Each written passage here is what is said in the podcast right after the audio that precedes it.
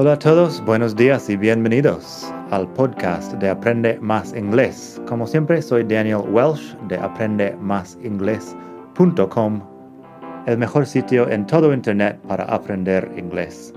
Este podcast te ayudará a hablar inglés como un nativo. Vamos allá.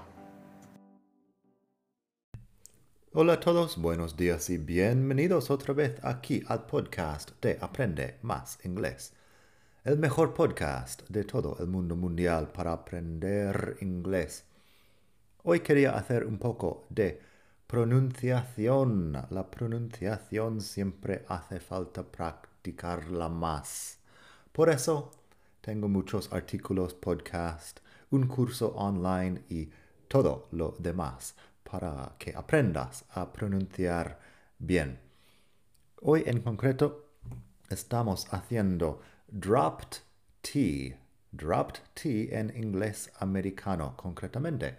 Porque en inglés americano, cuando estamos hablando rápido, rápido digo, con la R bien pronunciada en español, cuando estamos hablando rápido, en algunas combinaciones no pronunciamos la T directamente Después de la N son los ejemplos de hoy. Eso es algo muy común en inglés americano, que tenemos una N y una T juntas en una palabra y directamente no pronunciamos la T. Eso a diferencia de las letras mudas, porque te puede sonar que hemos hecho un capítulo del podcast sobre letras mudas, donde explico, por ejemplo, que palabras como castle de castillo o listen de escuchar, la T no suena. Pero en estas palabras la T no suena para nadie. Los australianos, los británicos, los sudafricanos, no sé qué, no sé cuántos, nadie pronunció la T en estas palabras. En este caso, estoy hablando de algo que hacemos los americanos cuando estamos hablando rápido, es una cuestión del acento y no una cuestión de que la letra es muda directamente para todo el mundo. Así que tengo en la web aprendemasingles.com barra 187 los ejemplos y también el vídeo. Si quieres ver esto en vídeo en vez de escuchar el podcast, también puedes. Los ejemplos son lo mismo en todos casos. Así que empezamos con dropped T una vez que ya estés cómodamente en la web aprendemasingles.com barra 187 porque estamos en el capítulo 187 del podcast. Así que, primer, primera palabra tenemos 20 20 es como lo llevo toda la vida pronunciando, 20 del número 20, pero yo digo 20 y eso muchos americanos, americanos decimos 20. I'll give you 20 bucks for it. Te daré 20 pavos por ello. Aquí en España no sé por qué decimos pavos para hablar de, no sé, euros, dólares, 20 pavos, pero en inglés americano tenemos bucks. Bucks viene de que yo no me creo mucho estas historias, pero se supone que son ciertas, que antes las pieles de los ciervos se utilizaban como, como moneda, más o menos. Y bueno, buck es como el macho del ciervo. Así que bucks para la piel de este ciervo se usaba como dólares originalmente y seguimos cuatro siglos más tarde diciendo 20 bucks. En fin, I'll give you 20 bucks for it. 20, no estoy diciendo 20, pero si fuera británico, sí, supongo que diría 20 y sería perfectamente correcto en mi acento en inglés americano, 20. I'll give you 20 bucks for it. Otro ejemplo muy común, mountain. Fíjate en mountain, estoy haciendo como una parada glotal un poco. Una parada glotal es un poco difícil de escribir porque no tiene sonido propio. Lo que es es una parada en la garganta ah, entre dos sonidos. Mountain. Es muy breve. En todo caso, no estoy diciendo mountain, pero podría, supongo. Mountain. We climbed that mountain last year. Escalamos aquella montaña al año pasado. We climbed that mountain last year. Fíjate en climbed. La B no suena. C, L, I, M, B, E, D. Climb, pero la B no suena ahí. Así que climbed. We climbed that mountain last year. Siguiente palabra, plenty. Plenty, que es P-L-E-N-T-Y. Eso significa bastante. We've got plenty of wine. Así si lo digo un poco más formal, we've got plenty of wine, sí que pronuncio la T, pero si digo we've got plenty of wine, si me he bebido tres vinos, por ejemplo, y estoy hablando un poco más relajado, we've got plenty of wine, plenty. La T como si no estuviera ahí. Otro ejemplo tenemos internet. Ahí la T al final. Tampoco estoy diciendo t exactamente. Internet, como que me paro y ya. The internet's not working today. Internet no está funcionando hoy. The internet's not working today. Así que como si fuera inner de interior, the internet. Y así. Luego tenemos winter. Si lo digo bien, winter, pero si lo digo con la draft T, digo winner. Y acaba sonando básicamente igual a winner de ganador. He loves going skiing in winter. He loves going skiing in winter. Y eso me suena perfectamente bien. Ahora que me lo estoy pensando, claro, sería más formal pronunciar la T, pero llevo toda la vida diciendo winter. He loves going skiing in winter.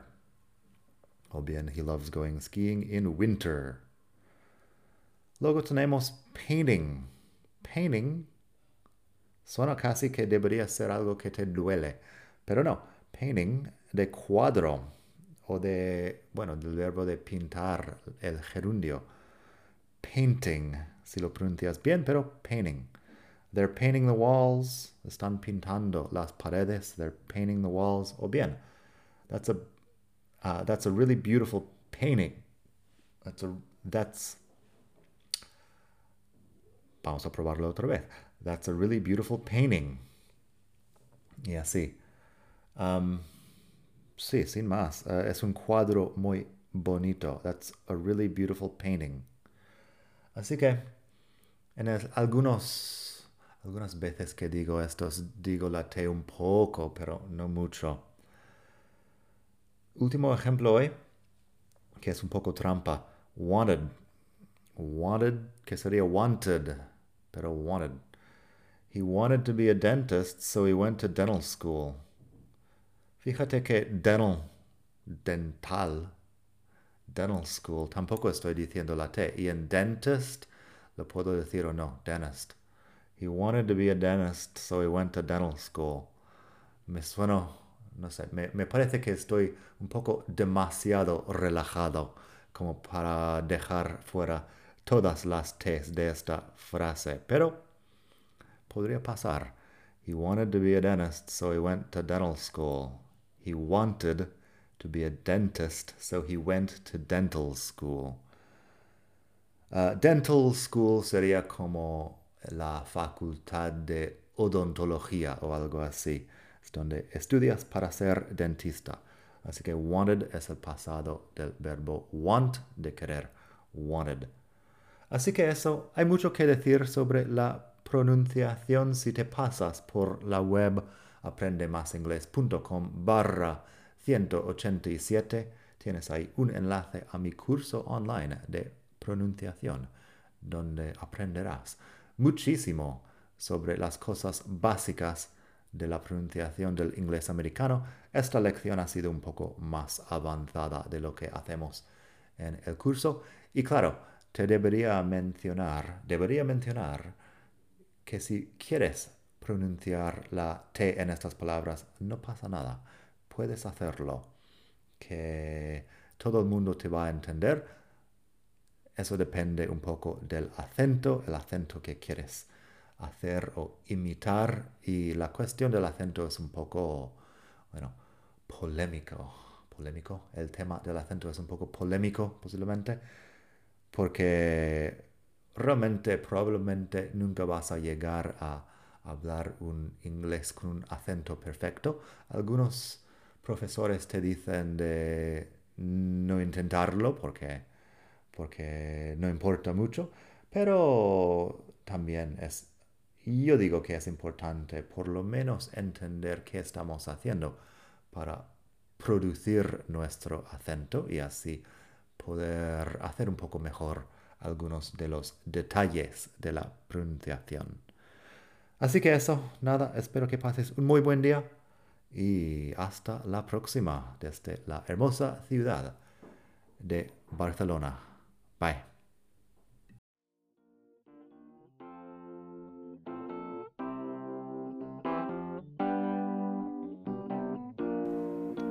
Gracias por escuchar. Como siempre puedes pasar por mi web aprendemasingles.com. Para mucho más tengo vocabulario expresiones para hablar, phrasal verbs, gramática, pronunciación y mucho más en la web.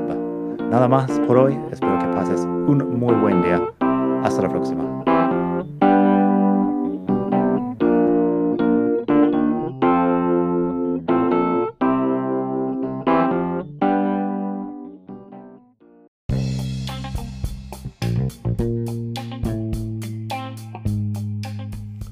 Hola de nuevo. Antes de terminar, quería pedirte un pequeño favor. Si te gusta este podcast, puedes suscribirte en Apple Podcasts o bien en Spotify.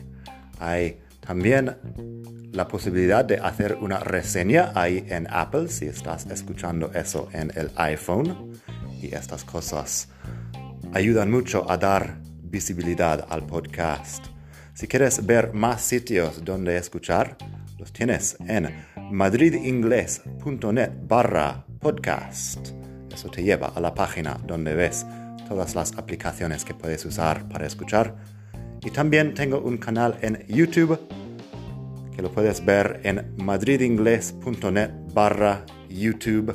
Eso te llevará directamente al canal donde puedes suscribirte y ver todos los vídeos que hago sobre muchos temas. Nada más por hoy, espero que pases un muy buen día, aprende mucho y hasta la próxima. Bye.